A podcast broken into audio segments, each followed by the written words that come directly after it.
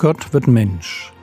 Leben und Lehre des Mannes, der Retter und Richter, Weg, Wahrheit und Leben ist.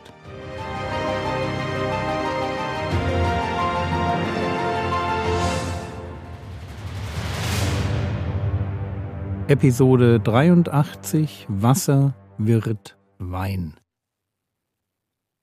Wir sind jetzt an dem Punkt angekommen, wo wir für einige Episoden strikt dem Johannesevangelium folgen werden.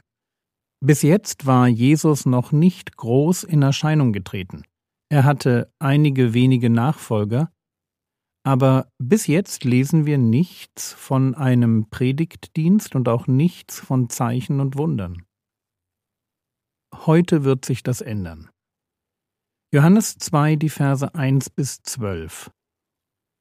Und am dritten Tag war eine Hochzeit zu Kana in Galiläa, und die Mutter Jesu war dort. Es war aber auch Jesus mit seinen Jüngern zu der Hochzeit eingeladen. Und als es an Wein mangelte, spricht die Mutter Jesu zu ihm, Sie haben keinen Wein. Jesus spricht zu ihr, Was habe ich mit dir zu schaffen, Frau? Meine Stunde ist noch nicht gekommen. Seine Mutter spricht zu den Dienern, Was er euch sagen mag, tut. Es waren aber sechs steinerne Wasserkrüge dort aufgestellt nach der Reinigungssitte der Juden, wovon jeder zwei oder drei Maß fasste. Jesus spricht zu ihnen, Füllt die Wasserkrüge mit Wasser. Und sie füllten sie bis oben an. Und er spricht zu ihnen, schöpft nun und bringt es dem Speisemeister. Und sie brachten es. Als aber der Speisemeister das Wasser gekostet hatte, das Wein geworden war, und er wusste nicht, woher er war. Die Diener aber, die das Wasser geschöpft hatten, wussten es. Ruft der Speisemeister den Bräutigam und spricht zu ihm, Jeder Mensch setzt zuerst den guten Wein vor, und wenn sie betrunken geworden sind, dann den geringeren. Du hast den guten Wein bis jetzt aufbewahrt. Diesen Anfang der Zeichen machte Jesus zu Kana in Galiläa und offenbarte seine Herrlichkeit. Und seine Jünger glaubten an ihn. Danach ging er hinab nach Kapernaum er und seine Mutter und seine Brüder und seine Jünger. Und dort blieben sie nicht viele Tage. Das ist also das erste Zeichen, das Jesus tut. Ein Zeichen inkognito, hinter den Kulissen. Sechs steinerne Wasserkrüge mit einem Gesamtvolumen von ungefähr 600 Litern werden mit Wasser bis oben angefüllt und eben noch voll Wasser sind sie plötzlich voll Wein. Und nicht nur irgendeine Plörre, sondern so guter Stoff, dass der Speisemeister meint, ein ernstes Wort mit dem Bräutigam reden zu müssen, weil, wie jedermann weiß, man erst den guten Wein vorsetzt und im Verlauf der Hochzeitsfeier, Zitat, wenn die Gäste betrunken geworden sind, dann kommt der billige Wein auf den Tisch. Die ganze Aktion findet in Kana, circa zwei Stunden zu Fuß von Nazareth im Hügelland von Galiläa statt.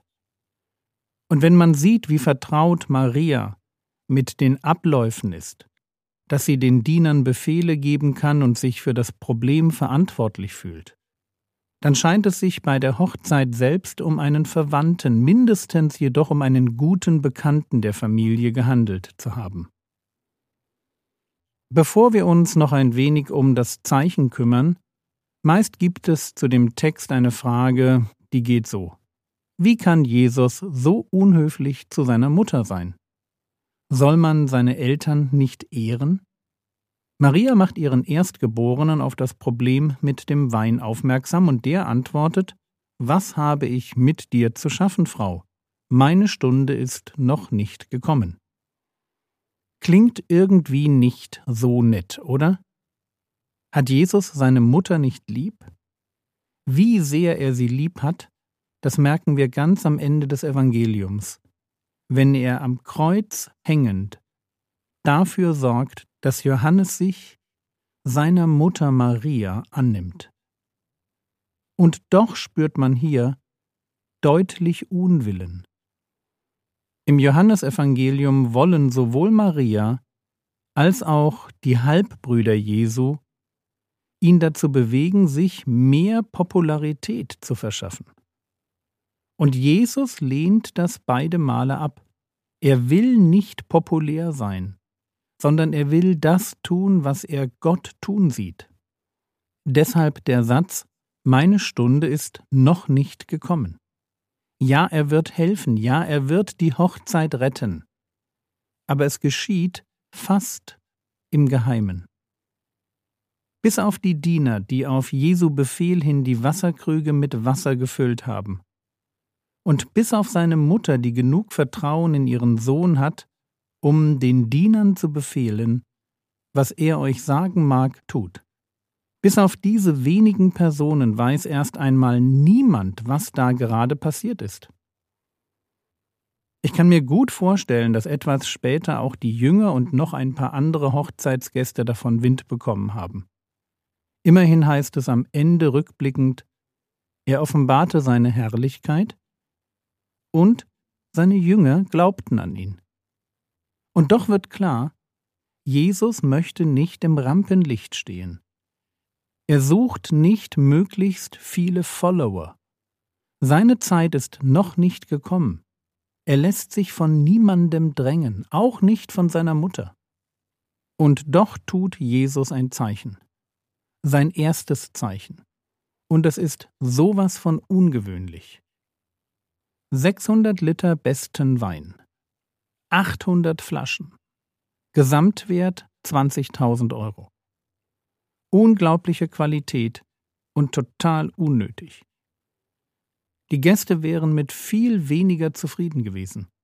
Warum offenbart Jesus seine Herrlichkeit, also sein einzigartiges Wesen, sein Gott im Fleischsein, durch viel zu viel, viel zu guten Wein? Und die Antwort hat natürlich etwas zu tun mit Gottes Charakter.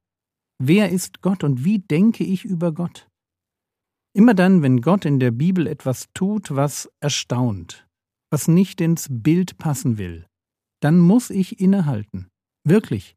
Es sind diese Momente, wo Gott mein Denken, meine Erwartungen und vielleicht auch meinen Sinn für das, was angemessen wäre, sprengt. Es sind diese Momente, in denen er mir sein Wesen offenbart.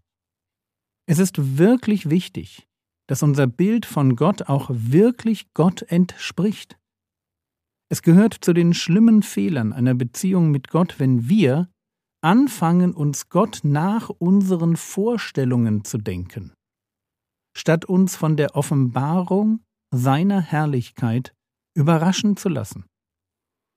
Gott ist nicht so, wie wir ihn gern hätten, sondern er ist so, wie er ist. Wir können ihn nicht ändern, ihn uns nicht hinbiegen.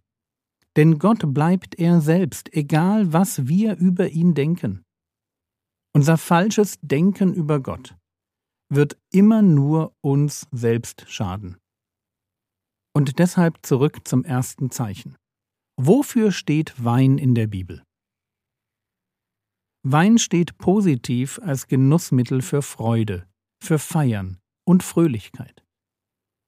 Psalm 104, Vers 15. Da heißt es, und Wein, der des Menschen Herz erfreut. Oder Prediger 10, Vers 19. Um zu lachen bereitet man ein Mahl, und Wein erheitert das Leben. Meine Frage war, warum offenbart Jesus seine Herrlichkeit, sein einzigartiges Wesen? Sein Gott im Fleischsein durch viel zu viel, viel zu guten Wein? Und die Antwort lautet etwa so. Weil wir, wenn es um Gott geht, vor allem eine Sache verstehen müssen. Er will unsere Freude. Gott ist ein Gott, der meine Freude will. Und er will davon viel zu viel für mich mehr als ich vertragen und verstehen kann. Das ist Gott. Und jetzt merken wir sofort, dass wir uns entscheiden müssen. Glaube ich an einen Gott, der Wasser in Wein verwandelt, der aus Mangel Überfluss und aus Hoffnungslosigkeit Freude machen will? Glaube ich das, egal wohin Gott mich führt, egal was er von mir verlangt, egal was mich Nachfolge gerade kostet oder egal wie ich mich gerade fühle?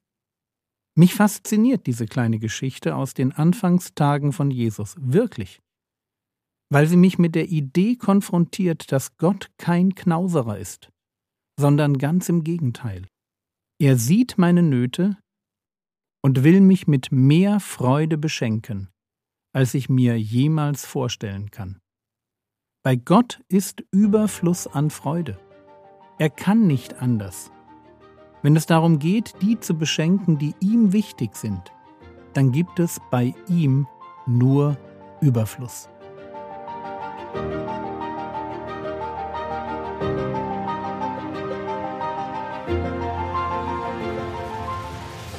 Was könntest du jetzt tun? Du könntest dir die Frage stellen, wie du Gott siehst. Ob er für dich vielleicht doch ein Knauserer ist. Das war's für heute. Die zwei Minuten Stille am Ende jeder Episode sind übrigens gewollt. Gewollt, damit noch Zeit bleibt zum Nachdenken. Der Herr segne dich, erfahre seine Gnade und lebe in seinem Frieden. Amen.